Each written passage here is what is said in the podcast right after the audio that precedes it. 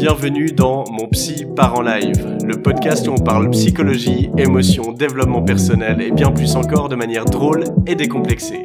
Je suis Julien Borloo, psychologue spécialisé en hypnose et coaching et je te donne toutes les clés pour prendre soin de ta santé mentale.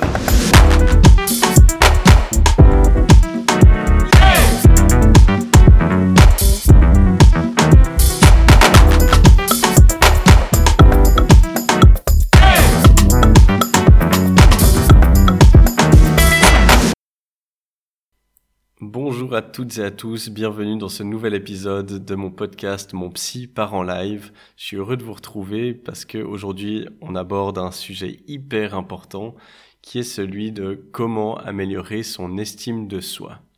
Alors je vous propose de commencer tout de suite en commençant par faire la distinction entre confiance en soi et estime de soi.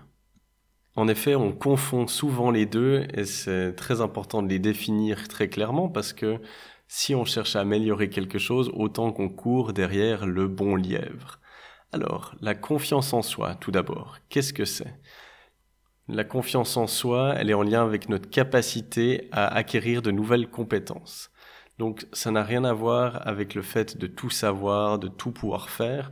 La confiance en soi, c'est savoir que si j'y mets le temps, si j'y mets les efforts, si j'y mets de l'intensité, je peux développer de nouvelles compétences, de nouveaux apprentissages et me développer. Donc ça, on le verra dans un prochain épisode, comment développer sa confiance en soi. Mais je vous donne un petit indice, eh bien c'est en développant de nouvelles compétences et en apprenant que l'échec, c'est pas quelque chose de grave, c'est simplement une étape pour apprendre. L'estime de soi à présent. Qu'est-ce que c'est? C'est la valeur que l'on va se donner. Donc, soit on a une bonne estime de soi, et puis on se dit que j'ai de la valeur, je mérite d'être aimé, je mérite de réussir, je mérite d'avoir des relations de qualité et de poursuivre des objectifs. Et puis dans ce cas, généralement, cette euh, croyance, elle va se généraliser à tout le monde. Ça veut dire qu'on part du principe que tous les êtres humains sont égaux et ont le droit aux mêmes opportunités, aux mêmes chances, au même amour et à la même considération, peu importe leur statut social, leur origine, leur âge, etc. Si au contraire j'ai une mauvaise estime de moi, ça veut dire que je pars du principe que je vaux moins que les autres, je m'accorde pas assez de valeur. Et donc, on va pas du tout travailler la même chose, la confiance en soi et l'estime de soi.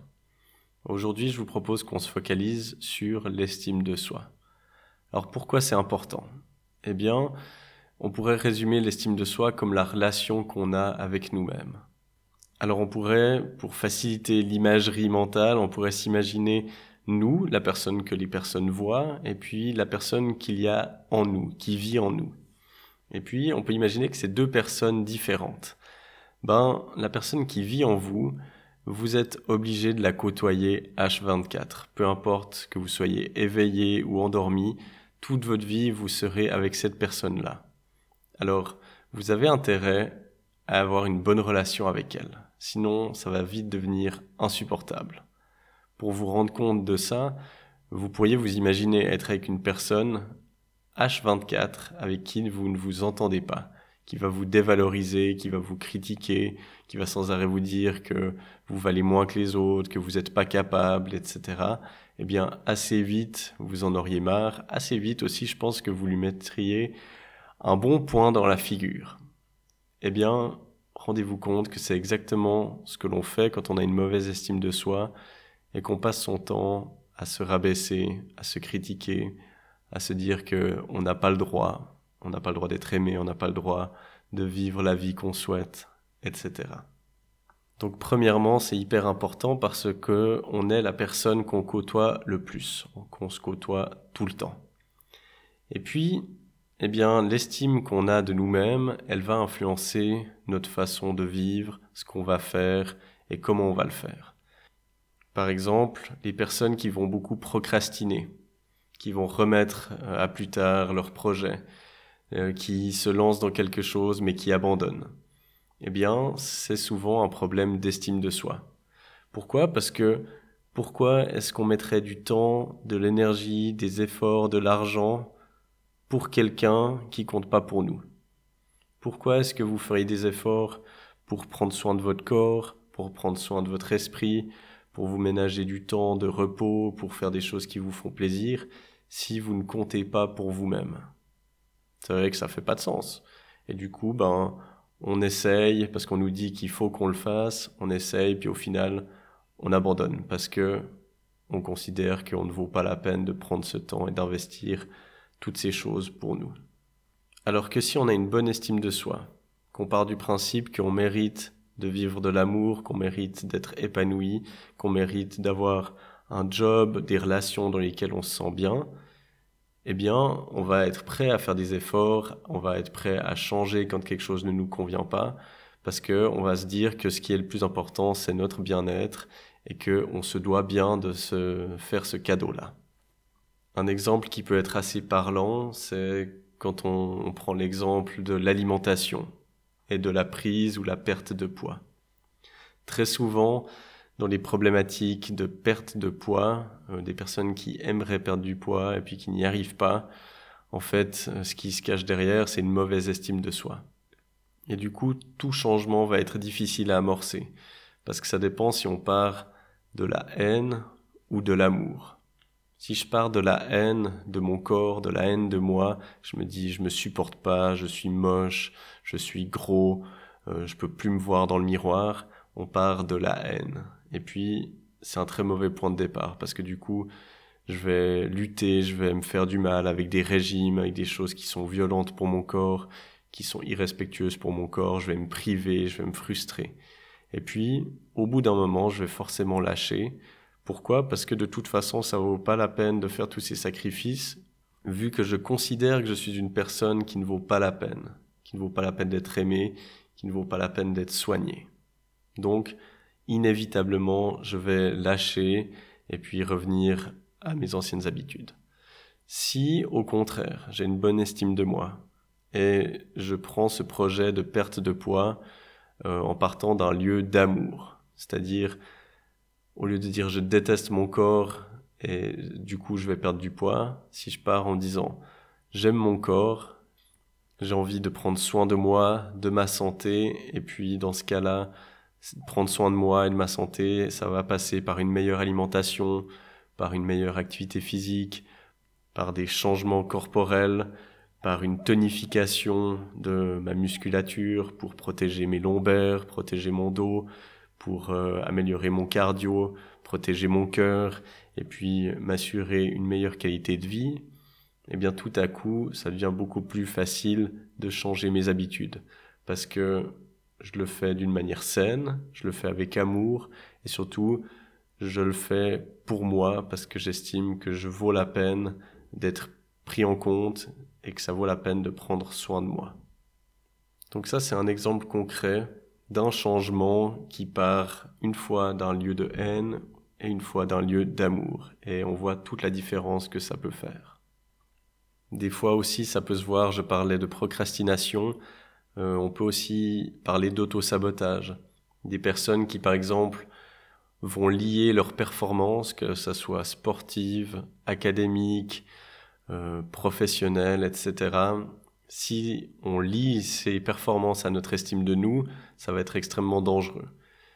Pourquoi? Parce que notre valeur, notre valeur personnelle, si on a une bonne estime de soi, eh bien, on va partir du principe qu'elle est intrinsèque. Ça veut dire qu'elle ne bouge pas. Comme la valeur d'un billet de banque, peu importe ce qui arrive au billet de banque, tant qu'il y a ce petit euh, trait d'argent à l'intérieur, eh bien, il garde la même valeur. Si vous prenez un billet de 100, vous pouvez lui cracher dessus, le piétiner, le chiffonner, même en déchirer certaines parties, tant qu'il y a cette partie d'argent et le numéro de série, il me semble, eh bien, il garde la même valeur. Eh bien, ça, c'est une bonne estime de soi. C'est peu importe ce qui m'arrive, peu importe mes événements de vie, peu importe ce que pensent les gens de moi, euh, si je me suis fait larguer, si j'ai perdu mon boulot, etc. Peu importe tout ça, ma valeur ne change pas.